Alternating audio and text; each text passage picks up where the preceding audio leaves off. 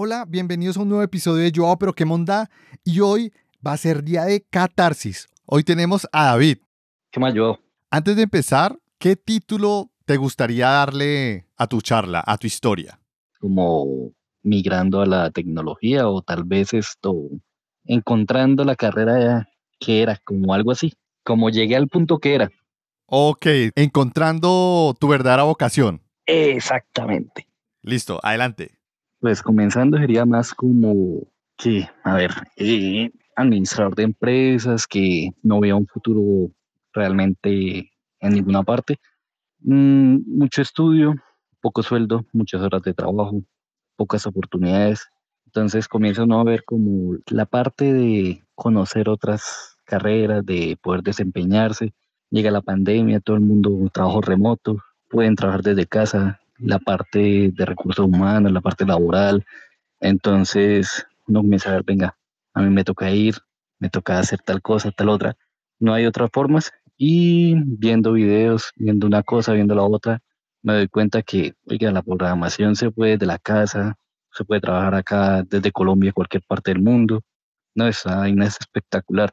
Pero cuando uno, digamos, comencé a ver, dije, esto es muy bacano, esto es resolver problemas, es mejorar cada día, es conocer una cosa y la otra, pero de igual manera que comienza uno poquito a poquito y cuando se da cuenta, esto es, no es un lago, es un mar inmenso, una vaina que uno tiene que saber de todo un poco, tiene que ahondar bastante, saber buscar y así comencé como a buscar ese empuje de, de la carrera, del conocimiento, entonces esa fue la, la labor principal.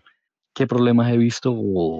digamos, lo bonito es que la carrera tiene su parte estudiantil, su parte de autodidacta, que no es totalmente necesario tener a alguien detrás diciéndole cómo hacer las cosas, sino la documentación ayuda. Entonces, ¿qué parte fue la que he visto que, que quizás es difícil o ha sido complejo para mí? Es que al tener experiencia en otros tipos de trabajo, uno quiere como suplir totalmente la demanda que se han visto en las ofertas de empleo. Entonces, ¿qué hace uno? Comienza a mirar. No, mire, para todo piden HTML y CSS. No, bueno, eso es desarrollo web, entonces hagámosle. Eh, aprenda un lenguaje de programación, después un framework. No, súmele también esto, Bootstrap, súmele tal cosa. Listo, entonces uno comienza en desarrollo web y hace como lo ideal de, de diseñar una página, ya después diseño web, como una cosa y la otra. Después de eso, se da uno cuenta que hay más cosas por dentro, que servidores, que nube. Entonces, ha sido como, como difícil aplicar a, a ofertas de empleo donde te piden mil cosas y uno, pues, comenzando, va como por pasos y mientras tanto va conociendo porque en la mayoría de partes dicen, no, es que desarrollo web es HTML, CSS, JavaScript, pero no se pone a ver y realmente no es solo eso, son muchísimas tecnologías, muchísimas cosas, es migrar de Windows a Linux, comenzar a conocer esto, eh, líneas de código, que simplemente hacer un sudo apt get de update hace algo diferente y así.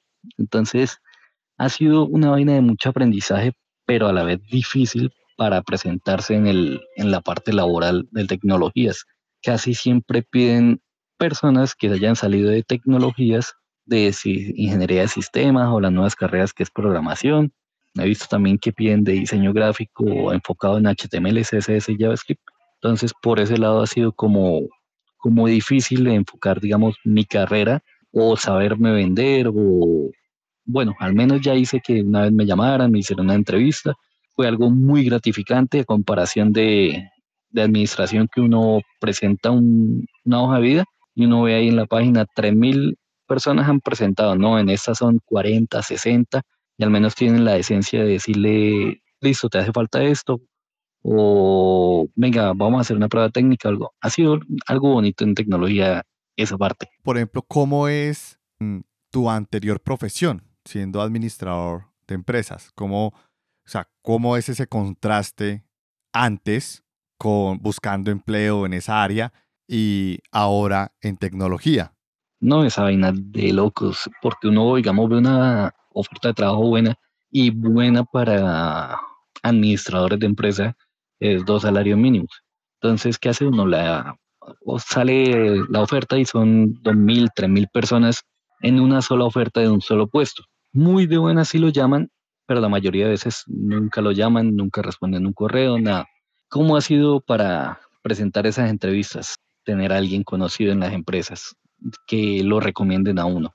Que mire, él es tal, tal, tal. Y puede uno pasar las entrevistas técnicas y todo eso, pero vale más el que tenga mayor palanca para esos puestos que el que sepa más. Y otra cosa diferente, digamos, cuando usted pasa las entrevistas o, la, parte técnica, las pasa uno, pasa la parte técnica, pasa todo bien y como que el entrevistador es el, el jefe de uno y queda como, no, es que usted como que sabe mucho de eso, es mejor que, que busque otro empleo y no, pero venga, si estoy buscando empleo y esta oferta me gustó, la empresa es buena porque no me da la oportunidad. Ellos, no, pero es que usted como que está sobrecalificado, nosotros necesitamos una persona que esté como en un nivel, you know, eso es ilógico. Pero después uno se puede hablar con otras personas y es, no, es que el man puede verse afectado de su puesto o vainas así. Ok, o sea, te ven como una amenaza en tu otro rol porque sabes demasiado y en ese mundo de administradores de empresas lo que hacen es como tienen cierta injerencia en la parte de contratación, evitan que entren personas que pueden estar mejor calificadas, que pueden hacer un mejor trabajo que ellos por el miedo de que lo reemplacen. Exactamente, es que los puestos de trabajo en administrador, administración de empresas para hombres, a mi modo de ver, no hay muchos. Y como te digo, no es una parte que uno diga voy a trabajar desde Santander a Bogotá, no, sino tu trabajo en Bogotá, tu trabajo en Santander, tu trabajo en Medellín, entonces desde ahí trabajas, entonces no es como la oportunidad de, de uno migrar a muchos trabajos y la gente los cuida. Entonces se ve bastante esa parte. Pero lo que más, más, más he visto es las recomendaciones. Una vez en un banco vi que le estaban pasando todas las respuestas a una persona y queda uno como que, bueno, aquí como vamos a esforzarnos, pero como que aquí ya no fue. Qué feo. Debe ser una sensación frustrante ver ese tipo de situaciones porque entras en una competencia en la cual te colocan zapatos de hierro. O sea, no hay forma en que puedas competir de tú a tú con el resto porque es una desventaja muy grande. Y has visto que en tecnología es diferente, como la experiencia es diferente. Totalmente, digamos, que este año fue, no, póngale que tres meses más o menos, es lo que lleva este año. Comencé a pasar hojas de vida y al menos responden, ya una entrevista técnica, entonces uno dice, no, esta vaina es muy bacana, simplemente tengo que reformar mi, mi portafolio, como tener los conocimientos más fuertes y consigo trabajo, porque en tecnología valoran lo que uno estudia, lo que uno sabe. Entonces, yo creo que, es como la mejor oportunidad que puedo llegar a tener a un futuro, espero próximo, de tener ya un empleo en tecnología. ¿Y cuánto llevas aplicando a un empleo? No, como, como tres meses, pero no ha sido como muy de todos los días estar mirando y tal. No, sino uno revisa LinkedIn y, oye, esta oferta se, se hace muy buena, vamos a aplicar. Y, pero no es de todos los días, porque yo siento que todavía tengo que estar mejorando más. Como todos lo han dicho y como el space anterior, hay que tener un portafolio al menos que demuestre lo que uno sabe como para venderse mejor. Entonces estoy todavía en eso, estoy redactando mis ideas para poder comenzar el, el portafolio, mejorarlo y por eso no he, aplicado como en muchas, sino digamos si he aplicado como en siete y me han llamado en dos, ha sido espectacular. Ok, y me surge una duda respecto a actualmente, ¿estás trabajando o estás desempleado? No, no, yo, yo estoy trabajando. Tengo mi trabajo como administrador, pero no es algo de que tenga como uno cómo ascender o cómo mejorar. Entonces, esa fue una de las razones principales de, de cómo emigrar. No conseguí otros empleos y donde estoy actualmente no hay como superar ese, esa barrera. O sea, el empleo que encuentras como administrador de empresas, te lo quedas y ya te quedas en un nivel con un ingreso y sobre esa base es muy difícil subir. ¿En la empresa en que estás o es algo con tus colegas, algo generalizado en todas las empresas de las cuales has escuchado hablar? No, no, no es, no es algo generalizado, pero sí es algo común, porque para poder ascender en administración de empresas tienen que ser empresas muy grandes, internacionales o que estén a nivel nacional. Pero normalmente o está el administrador y arriba está el dueño y ya, para y contar. O la otra rama de administración que se ve bastante y tiene como sueldos un poco más decentes, es la de propiedad horizontal. Pero en propiedad horizontal está usted como administrador y los residentes, no hay más. Entonces, en esta área de administración de empresas, para poder avanzar, hay que ser una empresa muy grande, una empresa internacional o montar su propia empresa y ve a ver cómo le va con su propia empresa. Ok. Y con respecto a tecnología, ahora que has estado migrando, ah, creo que no me dijiste cuánto llevas estudiando ese, esa transición entre administrador de empresas y mm, desarrollador, programador. Un año el año pasado completo, 2021 completo. Ok, ¿y cómo has visto esos niveles de progreso como que, que se puede escalar en tecnología versus tu profesión principal?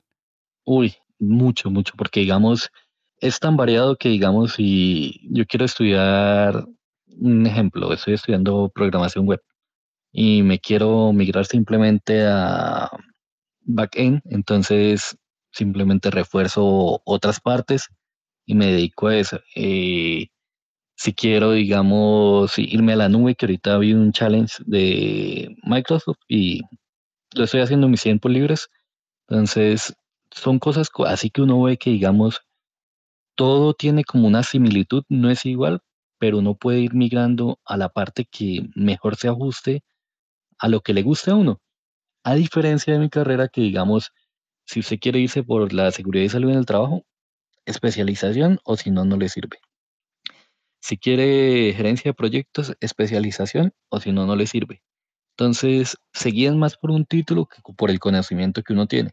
Y en tecnología no he visto eso, sino hágale, estudie, apréndase eso, aprenda esto, haga tal cosa, haga el proyecto, monte un servidor, eh, monte su página web, eh, haga un bot, haga tal cosa, aprenda. Y, eso es una vaina de locos, es una vaina muy bacana, no tener que uno depender de una especialización para, para simplemente estar como metido ahí toda su vida en una sola cosa, sino si el día de mañana no, yo quiero ser arquitecto o quiero ser data analyst, no, simplemente me pongo y estudio más matemáticas, estudio tal cosa, cambio de, de lenguaje de programación. No, eso es, ha sido muy, muy, muy bacano, la verdad.